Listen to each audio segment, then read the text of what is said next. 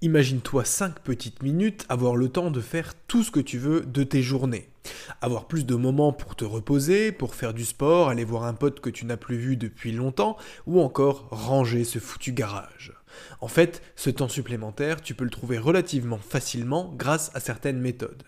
Après tout, il faut bien se rendre compte que certains ont des journées de malades. Ils bossent 10 heures par jour, passent du temps dans les transports, mais pour autant, ils trouvent le temps et l'énergie de faire tout ça. Alors, quel est leur secret? C'est la question à laquelle Kevin Cruz s'est efforcé de répondre dans ce livre, dont le titre pourrait être traduit par Les 15 secrets des personnes à succès en matière de gestion du temps. Donc si tu veux être plus productif, plus concentré et mieux gérer tes routines quotidiennes, reste bien jusqu'au bout parce que l'épisode d'aujourd'hui risque fort de t'intéresser. Et pour cause, il est basé sur l'expérience de 7 milliardaires, 13 athlètes, 29 étudiants brillants et 239 entrepreneurs, donc des gens qui maîtrisent très bien l'épineux sujet de la gestion du temps. Alors salut à tous et bienvenue sur eBook, la chaîne de podcast où on vous résume des livres sur le dev perso et le mindset.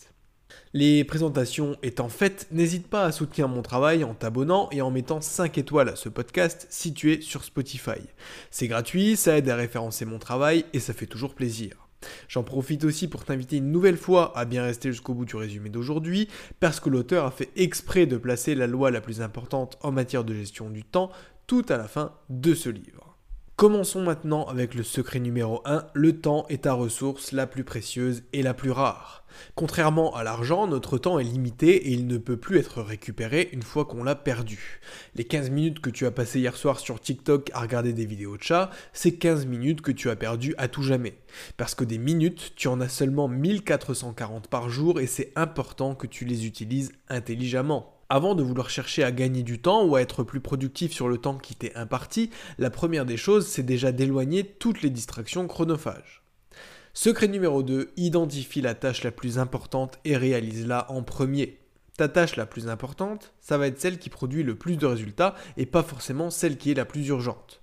Ça rejoint un peu ce qu'on disait dans le résumé du livre Les 7 habitudes quand on parlait de la matrice d'Eisenhower. L'urgence et l'importance sont à distinguer.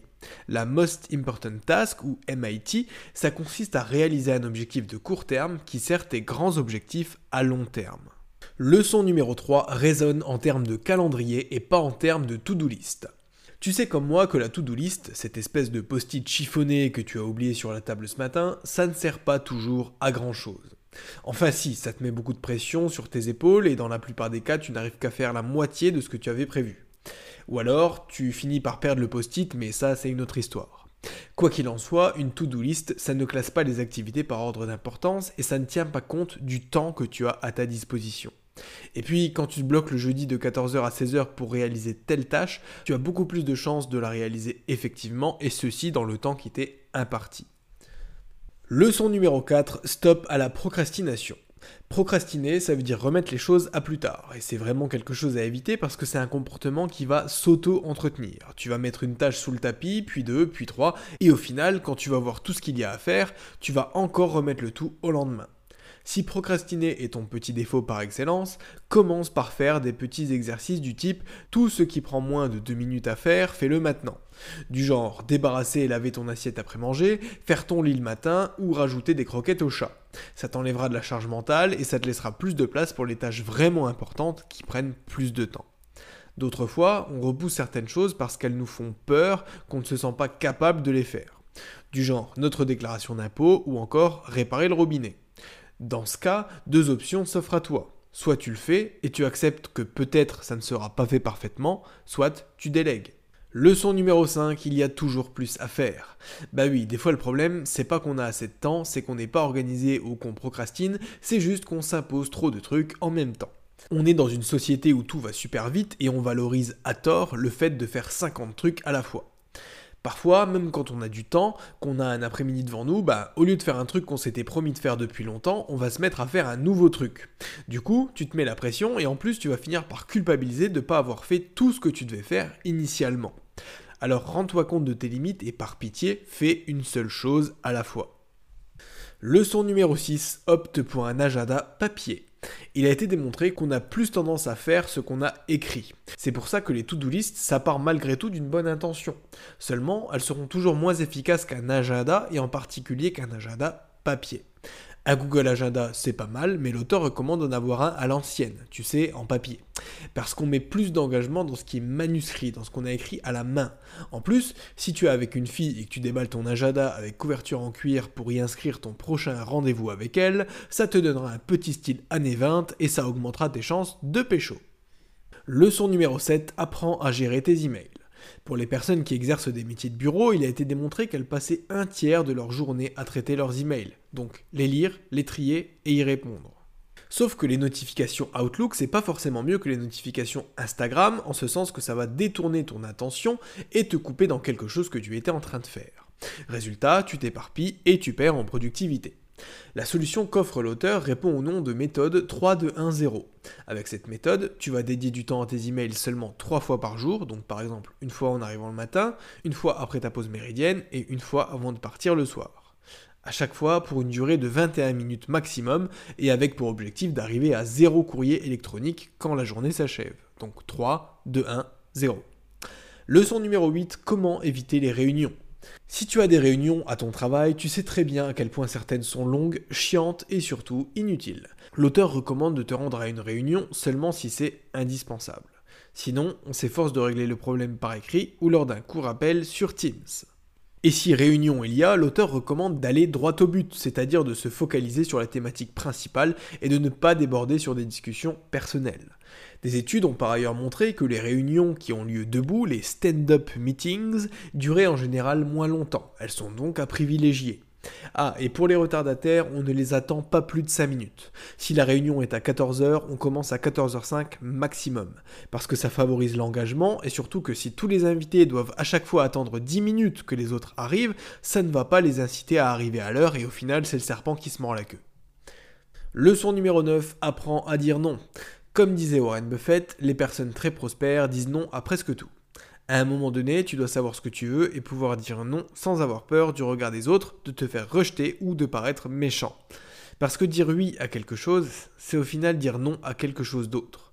C'est dire non à une opportunité, à du temps passé sur un projet, ou simplement dire non à un moment seul avec toi-même. Pour éviter qu'on te vole ce temps que tu pourrais mettre à profit pour toi, il faut que tu apprennes à dire non. Si tu avais prévu de bosser sur un projet mais qu'on te propose d'aller boire un coup en ville, c'est non. Si tu avais prévu de te faire une session de travail et que des notifs viennent te perturber toutes les deux minutes, c'est non. Tu mets ton téléphone en silencieux. Et si tu as prévu de faire une séance de sport mais que ton coloc te demande de passer un coup d'aspirateur dans le salon, c'est non. Ça peut attendre la fin de ta séance. Leçon numéro 10, respecte la loi de Pareto. Le principe 80-20, on en a déjà parlé dans le résumé du livre éponyme. Pour causer le sujet, je te renvoie donc à cet épisode. Ce que dit cette loi, c'est que seulement 20% de nos efforts produisent 80% de nos résultats. Donc en substance, il y a certaines petites choses que nous faisons qui ont de la valeur et qui nous rapprochent de nos objectifs. C'est sur ces 20%-là qu'il faut se concentrer. Donc concrètement, si tu es investisseur, réalloue ton capital sur tes 20% d'investissement les plus fructueux, si tu es freelance, concentre-toi sur tes 20% de tes clients qui te rapportent le plus d'argent. Et si tu es étudiant, concentre-toi sur les 20% des matières ou des thématiques dans lesquelles tu es bon. Ce qui me permet de faire la transition vers la loi numéro 11, concentre-toi sur ce dans quoi tu es bon.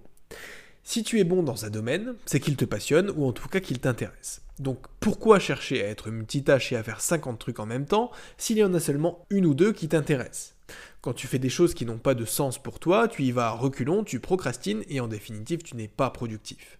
Donc, dans la mesure du possible, délègue tout ce que tu n'aimes pas faire à quelqu'un qui aime le faire ou pour qui c'est un métier. Ça te fera moins de charge mentale et ce sera fait par une personne plus compétente et plus motivée que toi. Et c'est grâce au pouvoir de la délégation que les plus grands sont devenus les plus grands. Si Elon Musk s'était mis à tout vouloir faire lui-même et qu'il passait des journées entières à changer les roues des Tesla qu'il vend, ça lui aurait laissé peu de temps pour conceptualiser de nouveaux modèles.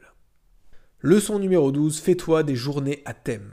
Avec cette leçon, on va se définir des points de focus pour chaque jour de la semaine. Du genre, bon, lundi, je me concentre à fond sur le boulot. Comme ça, ça m'enlève de la pression pour le reste de la semaine. Je rentrerai plus tard, mais c'est pas grave. Mardi, j'en profiterai donc pour quitter un peu plus tôt et passer chez Casto parce qu'il me faut de la peinture pour faire des retouches dans la salle de bain. Mercredi, j'ai pour objectif de finaliser la deuxième couche de peinture et j'en profiterai pour faire un peu de ménage dans la maison. Jeudi, c'est ma journée sociabilité. Je vais prendre ma pause déj avec un pote et je profiterai de ma soirée pour regarder un film avec ma femme. Ça me permettra de souffler un peu. Vendredi, il fait beau, ça tombe bien, je voulais justement me remettre à la course à pied, j'irai donc faire un petit tour après le boulot. Leçon numéro 13, tout ce qui peut être fait en 5 minutes ou moins, fais-le immédiatement. En fait, ça rejoint un peu ce qu'on disait avant. Toutes ces petites tâches qui prennent du temps, prends pour habitude de les faire tout de suite parce que sinon ça va rester dans ton esprit et te générer de la charge mentale. Donc, quand tu as fini de lire, range ton livre dans la bibliothèque. Quand tu reçois un email avec une question courte, réponds-y tout de suite et quand un nouvel événement arrive dans ton calendrier, note-le immédiatement histoire d'être sûr de ne pas oublier. Et en parlant de rangement, de charge mentale et d'oublier des trucs, laisse-moi te donner un conseil perso. Range toujours tes objets au même endroit. Il n'y a rien de plus frustrant que de chercher un objet pendant des heures, surtout qu'on perd toujours le même objet.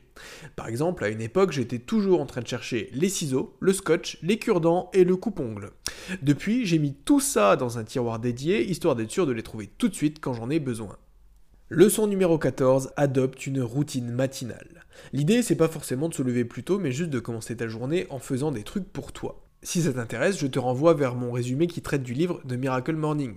Mais dans l'idée, tu peux suivre la routine en 6 étapes qui tournent autour des fameux Life Savers. Ça regroupe un moment de silence pour la paix et la sérénité, des affirmations pour se donner du courage, de la visualisation pour se motiver, de l'exercice physique pour produire des endorphines, de la lecture pour se cultiver, et enfin un peu d'écriture pour coucher ses objectifs de la journée sur le papier.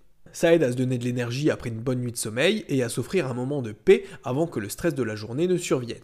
Les plus grands de ce monde ont adopté une routine matinale depuis bien longtemps. Dernière leçon, donc leçon numéro 15, la productivité est une question d'énergie plus qu'une question de temps. Ça veut dire que l'énergie qu'on dégage est plus importante que le temps dont on dispose. En gros, il faut chercher à faire bien plutôt qu'à faire beaucoup. Ce qui est finalement l'exact opposé de tout ce qu'on a vu jusqu'à maintenant dans les 14 premières leçons. Mais l'auteur dit que s'il avait révélé ce secret en premier, qui est finalement le plus important de ce livre, bah au final personne ne l'aurait acheté. Passer plus de temps à faire des trucs, et faire plus de trucs, ça n'est ni un gage de productivité, ni un gage de bonheur, contrairement à ce qu'on veut nous faire croire. Parfois, maintenir un niveau d'énergie et donc de productivité élevé, ça passe par ne rien faire pendant plusieurs semaines consécutives. Si tu veux absolument passer du temps à faire un truc, consacre-le à faire des choses qui te redonnent de l'énergie parce qu'en réalité, c'est ça la clé de la productivité. Voilà, j'espère que ce résumé t'aura plu. Si c'est le cas, tu likes, tu partages et surtout tu t'abonnes. Si tu es sur Spotify, n'oublie pas s'il te plaît de mettre 5 étoiles à ce podcast. Et en attendant, je te dis à bientôt pour un nouveau résumé. C'était ebook. Ciao ciao